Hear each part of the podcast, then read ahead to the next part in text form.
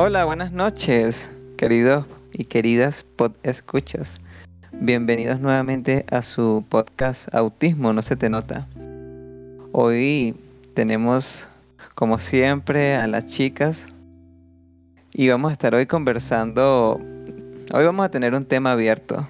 Decidimos no, no, no estructurar nada, sino simplemente vamos a conversar. Este, hoy vamos a estar grabando el capítulo número 11 y bueno, esperemos que sea de su agrado. ¿Cómo estás, Karenina? ¿Cómo estás, Barta? Hola, muy bien, feliz de estar de vuelta aquí en este espacio tan bonito. Hola, pues bien, bien. ¿Y tú? Bien, la verdad es que teníamos bastante tiempo sin, sin conversar. Ahorita está haciendo un poco de frío, ya está llegando diciembre. No sé si allá en Colombia, en Venezuela, donde está también Karenina, ha cambiado la temperatura. Aquí sí, está haciendo bastante frío. Aquí se puede decir que en las noches está haciendo frío, pero de día es un calor horrible, insoportable. Exacto, aquí igual. ¿Cómo hacen con estos cambios de temperatura? ¿Usan suéter? ¿Usan ropa de lana? Este, no sé, se abrigan completa en las noches. ¿Cómo duermen? ¿Cómo, ¿Cómo son sus rutinas para dormir? Bueno, sabes que a mí me pega mucho el frío en los pies, sobre todo. Entonces a veces me da risa porque estoy como en short, con unas medias súper peluditas así para calentarme los pies. Y, y, arriba puedo tener una franela o a veces un suéter, pero me da risa porque a veces tengo frío pero tengo las piernas descubiertas. Entonces, lo que me he dado cuenta es que ahora en la noche, tipo 10 de la noche no hace tanto frío, pero sé que al rato sí. Y bueno, prefiero ahora dormir de una vez con un suéter o, algo largo que me cubra las piernas y los pies. Así no me despierto en la noche precisamente por los cambios de temperatura. Esa es más o menos mi rutina o, o mi pijama, más bien, creo que hablé solo de la pijama. bueno, yo también iba a hablar de la pijama. Esto, nada, eh, en mi caso, últimamente no tolero las cobijas, es como una sensación muy desagradable, no sé, me siento como atrapada, como si me ahogara, una cosa rara. Entonces lo que hago ahora es que me abrigo completamente así que me coloco que si un pantalón largo, o sea, un mono, estos largos, eh, medias largas que, que incluso sobresalgan al mono me coloco una franela porque no me gusta dormir con suéter. Y antes lo que hacía era que me tapaba las orejas con el cabello, pero me corté todo el cabello hace como, como tres días, me hice un corte pixie y llevo dos noches así horribles que siento como que me entra aire, que van a pasar mosquitos, no sé qué, y no puedo dormir por eso y no hallo como cómo hacer porque me cambió la rutina, es extraño. Mira, me río porque me pasó lo mismo. Hace unos meses me corté. Yo tengo el cabello largo y hace unos meses me corté, me rapé así por los laterales, ¿sabes? Yo hacía lo mismo. Yo agarraba como ese cabello de las patillas, lo ponía sobre las orejas para no escuchar los ruidos de los mosquitos o cosas así. Pero también me protegía del frío y yo no sabía. Y los primeros días era como, ¿por qué tengo tanto frío? No entiendo. Pero ya me acostumbré. Yo la primera noche dormí con un gorro, porque era muy extraña la sensación. Sí, es extraño. Como que, que tienen casi que los mismos rituales. De eso de, taparse los oídos con, con cabello. Es que, bueno, los mosquitos son demasiado desagradables y yo siempre tengo la, la idea obsesiva de que van a entrar por mis oídos y ¡ah! Yo también, ¿oíste? Yo también. ¿Sabes que cuando estaba adolescente yo vi un programa en Discovery Channel que era Mil Maneras de Morir o algo de eso? Y decían, ay no, yo después me enteré que es que ahí exageran las cosas, pero... Claro, como en toda la televisión. pero bueno, como uno se toma todo en serio, eh, decía como que el, el humano promedio en toda su vida le metían no sé cuántos insectos en los oídos sin darse cuenta. No. qué horrible. Y que podían vivir ahí sin ni siquiera causar infección ni nada. Entonces, desde ese día, yo me tenía que tapar las orejas con mi cabello. O sea, era como que necesito una protección. Ay, qué horrible. Qué Horrible, sí. Yo creo que Qué horrible, la televisión, la televisión hace mucho daño a uno, uno, porque, bueno, no sé, éramos niños, o éramos niños y no estaba el acceso al internet. O sea, yo tengo 33 años, cuando yo veía televisión de niño, ponte 7, 8, televisión por cable, lo que pasaban ahí era lo que uno se creía. Y uno sí, veía. Discovery Channel, History, y estos canales eran como que era, ellos representaban el conocimiento, lo que decían era ley y uno no tenía acceso al libro. Y entonces ve- veías cosas súper extrañas. Una vez estaba viendo, y esto todo el mundo lo ha comentado, yo creo que le generó trauma a todos los hombres, que era que un río del Amazonas, un pececito que era como un bagre, se te metía por el pene y se te quedaba adentro. Y la no. cuestión. Y entonces era como que nunca era un río, jamás. Y, Oh, y- ¿tú y le genera a qué? uno estos traumas, ¿sabes? Tú sabes que eso me recuerda a un trauma que me generó mi padre, porque dentro de todo esto yo me doy cuenta que es que nosotras también somos demasiado literales. Entonces, un día, yo no sé por qué X, él me dijo que de la poseta salían ratas, porque en esas tuberías esto vivían las ratas. Y rayos, o sea, yo pasé años, años, años así traumada por ir a por ir a orinar o cualquier cosa, era como era muy horrible. Qué miedo, qué miedo. Sí, vale, definitivamente. O sea, yo sí creo que nosotros a veces tomamos todo muy literal, muy en serio, y eso puede causar traumas, pues. Yo también le tenía mucho miedo al programa de los ovnis en Discovery Channel. Y mostraban como evidencias, mostraban como especímenes y tal. Y yo, qué miedo, era, era terrorífico para mí. De hecho, una, eh, ¿cómo te digo? Mucho tiempo que yo veía el cielo y si algo se movía, me daba algo. Me ponía a ver así, a veces era un avión, entonces lo seguía así, como que si titila tantas veces y si va en línea recta es un avión, si no debo preocuparme. Ahora mi mamá. Mamá, un ovni.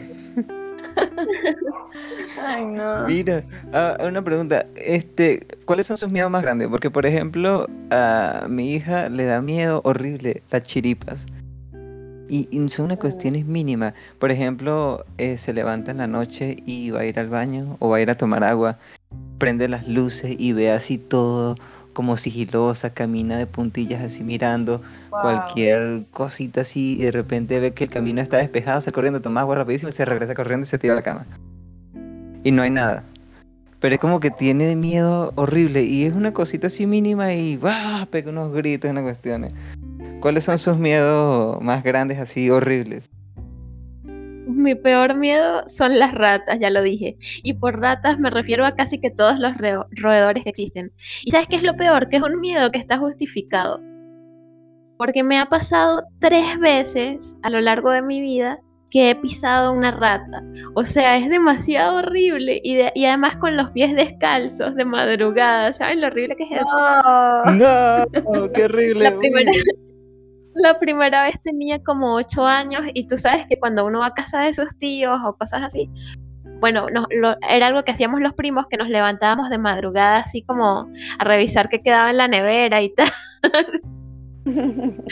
Entonces yo me paro de lo más tranquila y todas las luces apagadas y de repente siento algo moviéndose debajo de mi pie y chillaba y chillaba y yo no podía levantar el pie porque estaba muy pesado y yo estaba paralizada y la escuché chillando bajo mi pie tanto tiempo, no sé cuánto fue, pero para mí fue eterno. Claro. Uy, no. Qué horrible. Y después de adulta me pasó dos veces y ay no, yo no entiendo por qué, qué horrible. Una Ay, vez yo vi en la televisión, en la noticia, esta televisión que es sensacionalista y amarillista, pasaron un, un programa de una barriada y unos niños que se lo habían comido unas ratas. Y uy, no, desde ese día me dio tanta grima las ratas. Claro Lo siento, ratas. A mí más bien me gustan los roedores, son demasiado bonitos. No. Y las ratas son bonitas, lo que pasa es que las ratas callejeras, por así decirlo, eh, yo creo que ellas están en modo supervivencia todo el tiempo, entonces claro, son demasiado sigilosas, rápidas. Este, si tienen miedo, pues pueden atacar. Entonces yo creo que su comportamiento es más por eso, por el método, por el todo el tiempo muy estresada. Pero son bonitas. Pero es la Sí. rata común, la rata común la que ha sido demonizada.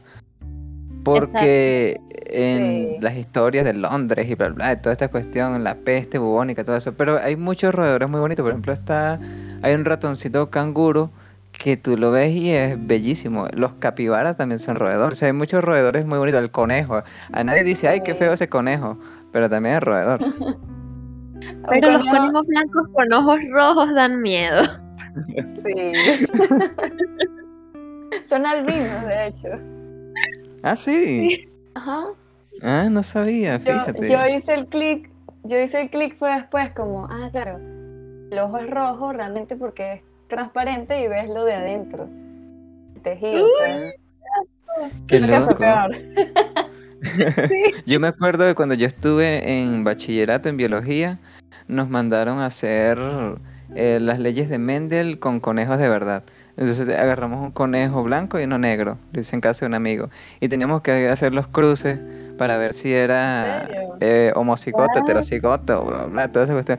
Y después mi amigo se quedó como con ocho conejos y no sabía qué hacer con eso. Ay, Qué irresponsable. Qué profesor o profesora irresponsable hacer algo así. Porque los conejos. Claro, uno de niño no le importa, uno se divertía. Sí, sí es cierto. Yo tengo un trauma con los conejos. Porque en la casa, este, nosotros teníamos un patio grandísimo. Y entonces mi papá criaba que si gallos, pollitos, gallinas, este, pavos, no sé, todas esas cosas. Y un día llevó conejos. Entonces éramos cuatro niños, porque somos cuatro hermanos, y estábamos todos así felices con el conejito y tal. Lo criábamos, le dábamos este, comida, lo peinábamos, no sé, jugábamos mucho con él, pues. Y de repente un día nos sentamos a la mesa y mi papá nos sirve el almuerzo y nos ve así, pero con una mirada fija y riéndose, riéndose, riéndose. Y nos vio comernos todo, nos preguntó que si nos había gustado y nosotros como que sí, estaba muy rico, ¿qué era? No sé qué. Y de repente Ay, era nuestro mal. conejito. Y fue demasiado horrible. Y después de eso fui vegetariana, pero horriblemente vegetariana como por no sé cuántos años. O sea, no podía comer carne, era muy fuerte la sensación. Claro, no, es que no sé por qué hacen eso. Hay gente que hace ese tipo de bromas, les parecen graciosas, pero son súper pesadas.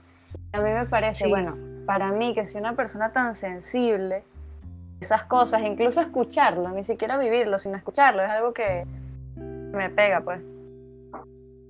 Y bueno, ahorita estoy pensando como en mi mayor miedo y creo que mi mayor miedo es que me operen. Me da como... Sí, porque creo que es algo que tiene que ver con lo de que todo se mantenga más o menos igual y estático. Entonces, Que nada cambie. exacto, que nada cambie. Entonces, que me operen implica que va a haber un cambio en mi cuerpo y va a haber una intervención externa, eh, externa hacia mi cuerpo. Y eso me, me produce como, no sé, me da miedo que no quede igual. De hecho, en estos días eh, tenía varias caries en los dientes. Y me costó mucho ir al médico porque yo pensé que la situación era muy grave y que me iban a tener que operar o algo así. Pero me cuesta mucho que si ir al ginecólogo. Creo que el embarazo Sí. también me da mucho miedo por eso. Yo no, no quiero embarazarme porque eh, tu cuerpo cambia un montón, no solo durante el embarazo, sino después otra vez. Pasa un tiempo y no sabes si va a quedar igual. Y no es que me preocupe mi figura, sino es una cuestión de que me da grima esos cambios en el cuerpo. Y de hecho soy como muy sensible a esos cambios de temperatura. Por ejemplo, esta semana he tenido como un sabor raro en la boca y es como, ¿por qué ese sabor? No entiendo, porque no puede ser el mismo sabor de siempre. Qué loco. ¿Y, y te queda esa sensación del sabor? Ahí como rara.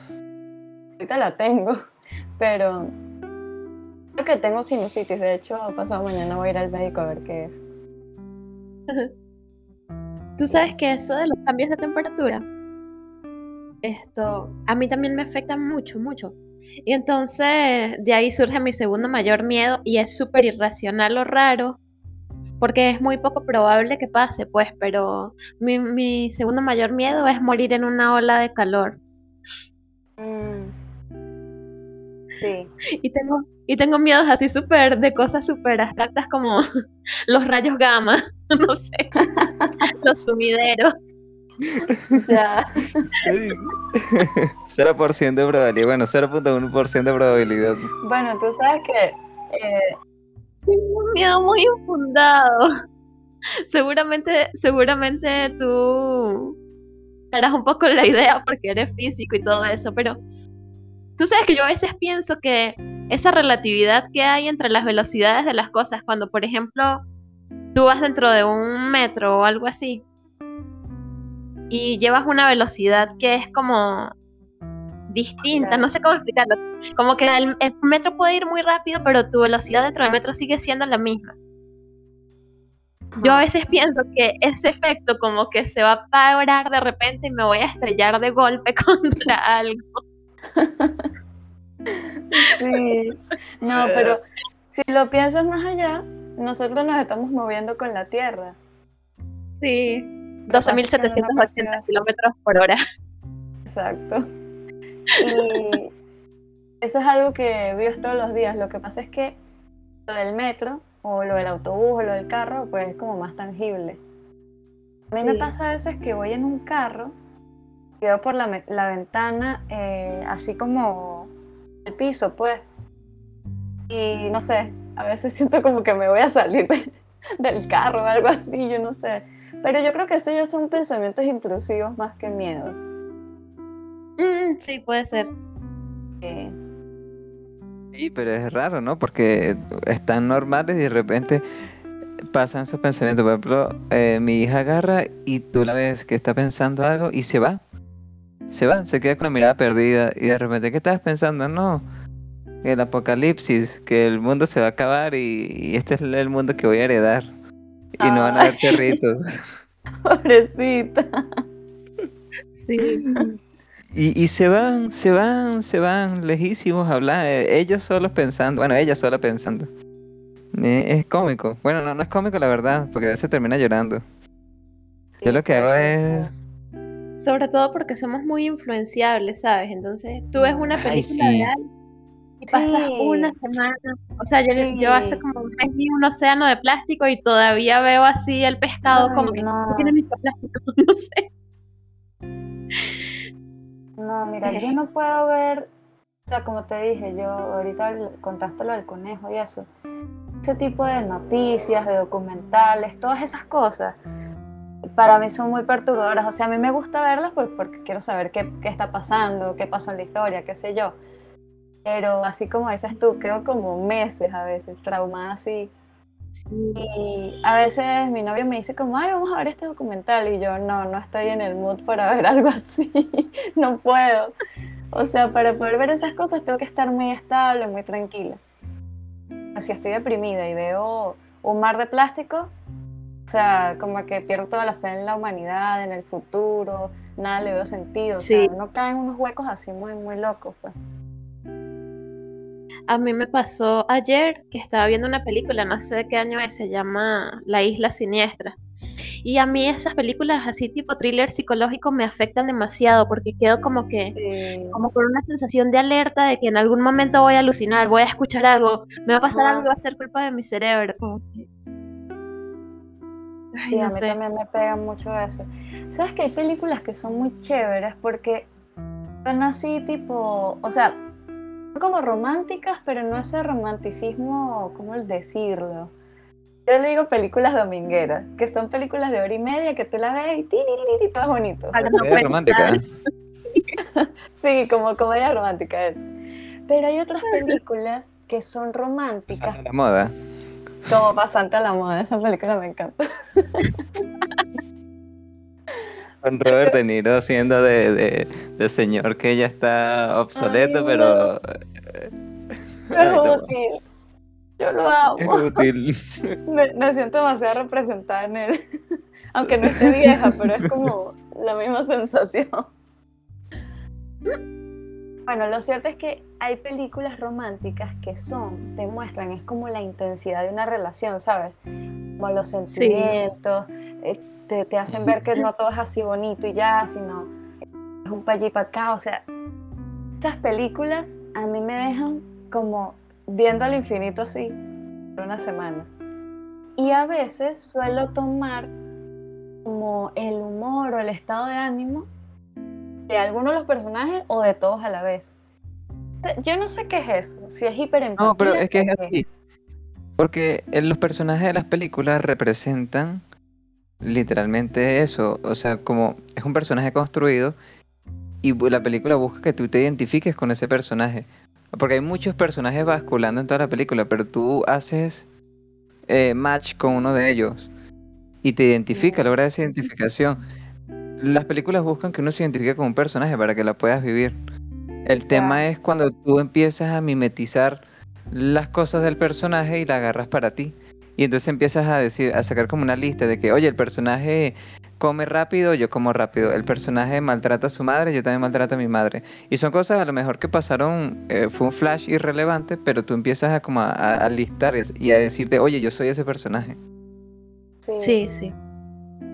Sabes que Divo el otro día decía eso, que a ella le gustaba ver películas porque por su alexitimia pues no podía como expresar lo que sentía, no, no entendía lo que sentía, pero que a través de las películas ella lograba como identificar sus sensaciones y sus sentimientos.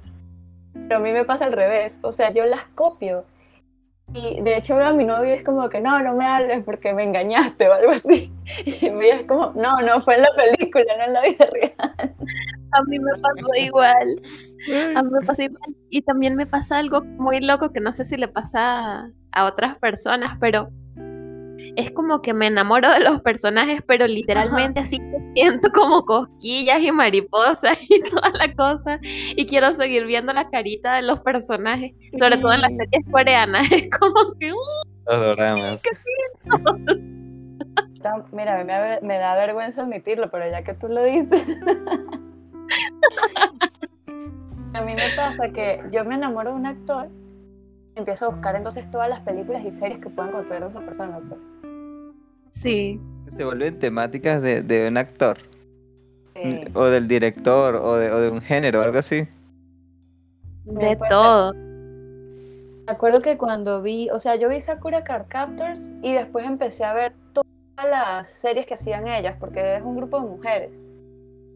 Eh, se llama. Ay, se me cómo se llama. Bueno, y yo estaba enamorada de todos, de todos esos personajes. Sí, sí. Es que Sakura Card Captor eh, en ese momento representó un, anime bastante interesante porque además del tema de las cartas, la cuestión, eh, los personajes salían del contexto cotidiano, era bien bonito, o sea, era una serie bonita y interesante. Creo que se llama Clams, el grupo de, chicas que, lo hacían. Sí, creo que algo así era. Ajá. Yo acabo de pensar en algo que, así como te pasa a ti con esto de, que buscaste la serie, todas las series de esa, de esa persona.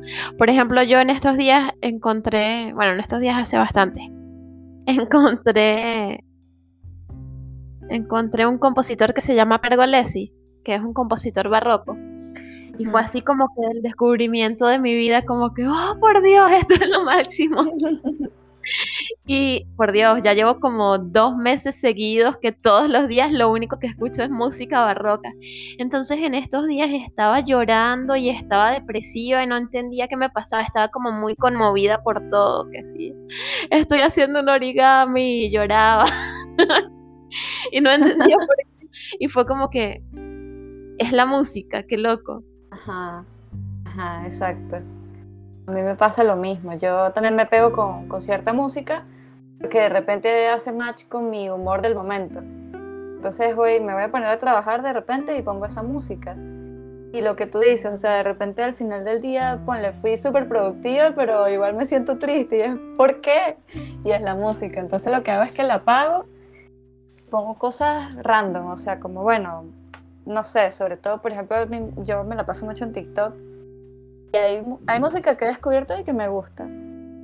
Que jamás yo la tendría así como en mis favoritos, pero Entonces ahora tengo una lista como de música que encontré en TikTok porque es muy refrescante, ¿entiendes? Es muy bonita y Yo ya. uso a Dua Lipa para eso. Ajá, Dua Lipa me encanta. Ay, Sí. Dua Lipa es la mejor. Bueno, no sé si es la mejor, pero sí es genial. A mí también me gusta mucho. ¿Les pasa con, con también con libros y cosas así? De que se vuelven obsesivas con lecturas. Sí. Oh, sí. Sabes que Y- a mí me pasó Ajá. con Dostoyevsky. eh, yo lo leí cuando tenía como 17 años. Y en ese momento para mí fue como, wow, que no lo puedo creer. O sea, este señor escribe tal cual como yo percibo el mundo. O sea, yo siento que la forma, sí, como él iba escribiendo todo, yo siempre voy caminando y como que en el fondo, en un background, yo voy describiendo lo que veo. Pero eh, él era también como muy oscuro, o sea, se iba muy hacia sí mismo, muy existencialista. Y el último libro que leí fue El Doble. Ese libro es, o sea, es demasiado, no sé, como... ¿Cómo te digo? Él veía a una persona y que era como él, que le quitaba su puesto en muchos momentos. A la vez tú empiezas a leer y pareciera que fuera él mismo, como si disociara, él hiciera cosas como siendo su alter ego y luego siendo él, ¿entiendes? Entonces, ese libro, para mí, fue como, para, o sea, no puedo leer más Dostoyevsky, ese libro me, pegó porque me di cuenta de que yo también disociaba y tenía como unas cuantas personalidades ahí. Bueno, eso fue antes de descubrir lo del autismo, entonces mm, tuve que pararlo y a partir de ahí no leí más nunca Dostoyevsky. No, yo te entiendo porque tú sabes que yo también me obsesioné en mi adolescencia con Dostoyevsky y con toda la literatura rusa. Fue así como que leí todo lo que pude de Tolstoy, Dostoyevsky, Gogol, Chekhov, Cholohov, no sé. Y de repente fue una cosa así como que me di cuenta que bestia, o sea, todo lo que pensaba tenía que ver con la alienación del hombre. Sí, o sea, como que eso, eso como que permeó demasiado en mi manera de concebir la realidad. Sí, Y también tuve que poner como que un parado, como que, uh, como que ya basta de, de esto porque, porque me estaba volviendo como muy, muy, digamos, pesimista tal vez, no sé. Ajá. Porque como que a veces las cosas pueden ser, pueden ser muy motivadoras, pueden ser muy alentadoras y lo que sea, pero si tú la lees y lo que tú percibes es solo lo negativo, es como que te puede hacer daño.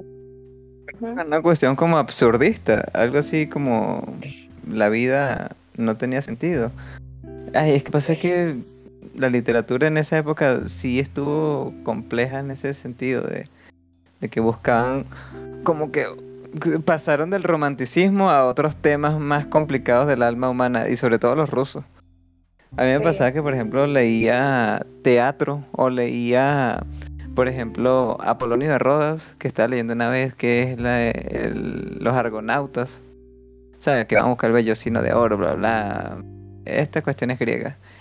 Y en mi cabeza terminaba leyendo o hablando o percibiendo la realidad todo de esa forma de escritura griega, que no es como una narrativa común, pues, sino era todo como más ostentoso y pomposo. Entonces uno empezaba como a hablar raro también. Sí. Bueno, yo a veces pienso así. Yo creo que por eso uno siempre tiene que hacer como un balance de los intereses, pues, porque, fíjate, yo en esa época, como dices tú, o sea, respiraba, desayunaba, almorzaba, cenaba, todo era alrededor de Dostoyevsky y estaba obsesionada de verdad con él. Sí percibía el mundo como él lo describía, entonces llega un momento que tú dices, no, ya va, o sea, la realidad no es así tampoco. Vamos a salir con otra persona, vamos a hablar con otras personas y preguntarle de sus intereses, que me cuenten de otras cosas. Este, o me voy a poner a, a dibujar florecitas o, o animales o algo que sí, ¿me entiendes? Me saque como de, ese, de esa otra realidad que uno se va creando en la mente. Sí. Porque uno va adquiriendo madurez y puede poner esas alarmas después. Que Exacto. uno sabe, oye, mira, ya esto me está haciendo daño, ya va, voy a hacer otra cosa. Sí. A mí me pasó que yo, como que yo gesté toda mi cuestión, digamos, romántica, de, de toda mi idealización de lo que era el amor por las novelas. Entonces era demasiado loco y, y esperaba cosas que en la realidad no, nunca iban a ocurrir. Y además que me iba para las novelas más trágicas de la vida, o sea, esto... ¿Novelas, libros Sí, o, novelas telenovelas? Ah, No, no, de libros, de libros. Libros. pensé que era telenovela. Yo también. No, no, no. Eh, Gata salvaje. Hay cosas así, María del Barrio y cosas. Y el victimismo y se le quemaba la casa, la, la tía era mala. Ay, qué cómico. Yo veía novelas. Son atrapantes. todos, todos hemos visto novelas y, y todos hemos tenido un personaje de novela que decía, eh, eso me gusta. Qué gracioso. Gonzalo, yo no recuerdo ahorita una novela que me haya gustado. El clon, algo así. Y no sé si la vi completa, como que la empecé a ver. Será chévere, yo la llegué a ver. Telenovela. Sí. Lo que pasa es que, bueno, no sé, en, en mi casa era mi madre la que veía telenovelas. Y de- ya después uno decía, bueno, voy a ver algo y veías novelas. Y era como que, bueno, no había que pensar mucho, simplemente veías y te divertías. ¿Sabes qué? A mí me pasa algo ahora con. Pues la televisión ahora es streaming, ¿no? O sea, Netflix, todo eso. Sí, cambió todo. Sí, a mí me estresa porque Netflix tú tienes que elegir qué quieres ver. Aunque luego descubrí que en el televisor como que puedes poner algo random, pero bueno. Lo cierto es que algo que me gustaba de la televisión por cable, que yo ya no la uso, es eso, que tú prendías el televisor y ibas pasando. Nosotros le decíamos darle, darle la vuelta al mundo, que era pasar todos los canales hasta que ya no encontrabas nada y lo dejabas como en el que mejor te gustó. Pero era eso, era como un fondo y ya. Y era muy fino porque siempre podía haber algo que te sorprendiera. Eso, En eso. cambio, ahorita todo está como que basado en el algoritmo, entonces nunca vas a poder ver cosas diferentes. Es como que siempre vas a ver lo mismo. Eso es cierto, eso es cierto. sí, Y, y alimentar la curiosidad, alimentar la, la creatividad y las cosas este, nuevas, interesarse por algo.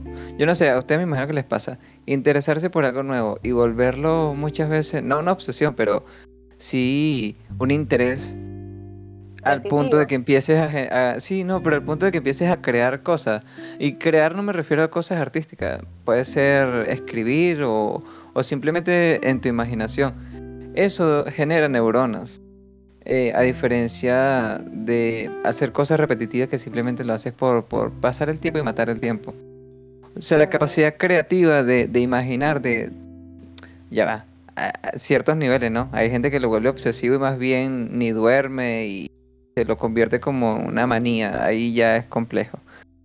Pero cuando tú estás desarrollando, porque los seres humanos tenemos esta capacidad de imaginar, crear, desarrollar con nuestra mente.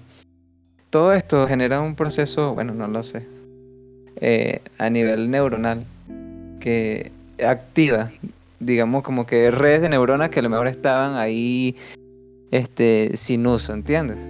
Porque Sí. como, eh, como tú dices, el algoritmo siempre te, te marca el camino que debes recorrer, esto, esto, y quedan muchas neuronas sin utilizar. Entonces de repente tú dices, oye, voy a hacer problemas matemáticos, a ver. Y empiezas a estimular Sí. otra parte del cerebro que estuvo ahí sin uso.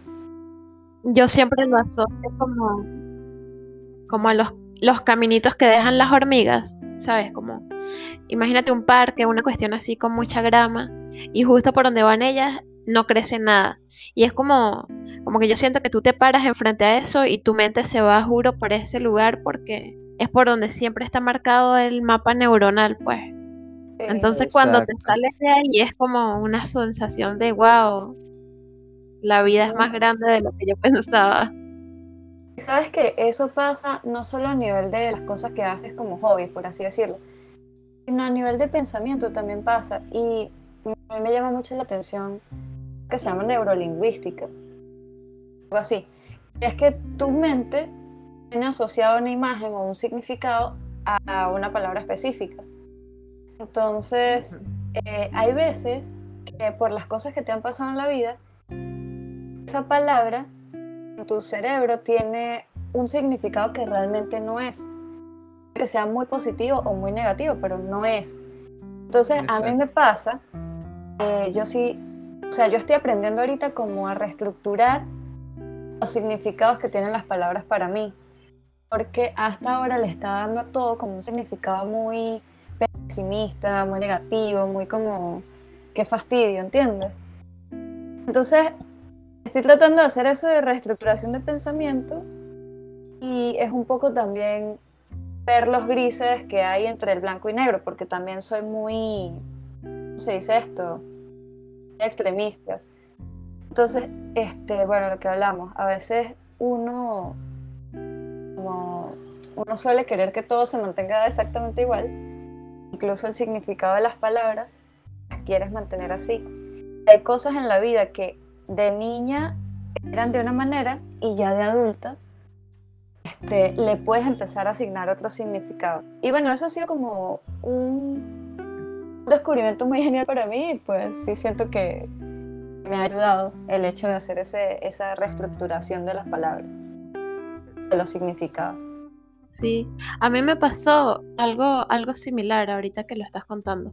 Y es que yo antes decía como que, no, estoy mal porque esto es así, esto es así y tal. Y siempre era como que este día es horrible, eh, soy de tal manera, no sé. Y llegó un momento de mi vida que empecé como a cambiar esa frase de es por siento que o me siento así. Y eso poco a poco me, me fue como que, como liberando de esa sensación tan absolutista, ¿sabes? Como entender de que si me siento así, estoy consciente de que en algún momento dejaré de sentirme así, como que me hago más consciente de que es un estado temporal, pues. Sí, sí, tú lo acabas de resumir súper bien, me gusta. Bueno, en fin. Bueno, y con esta reflexión nos despedimos. Bueno, espero que les guste esto random, inesperado, sin planificación. A veces hay que hacer las cosas así también. Sí, fue entretenido. Bueno, hasta luego, pues. Este, esperemos que les haya gustado y nos veremos en un próximo episodio.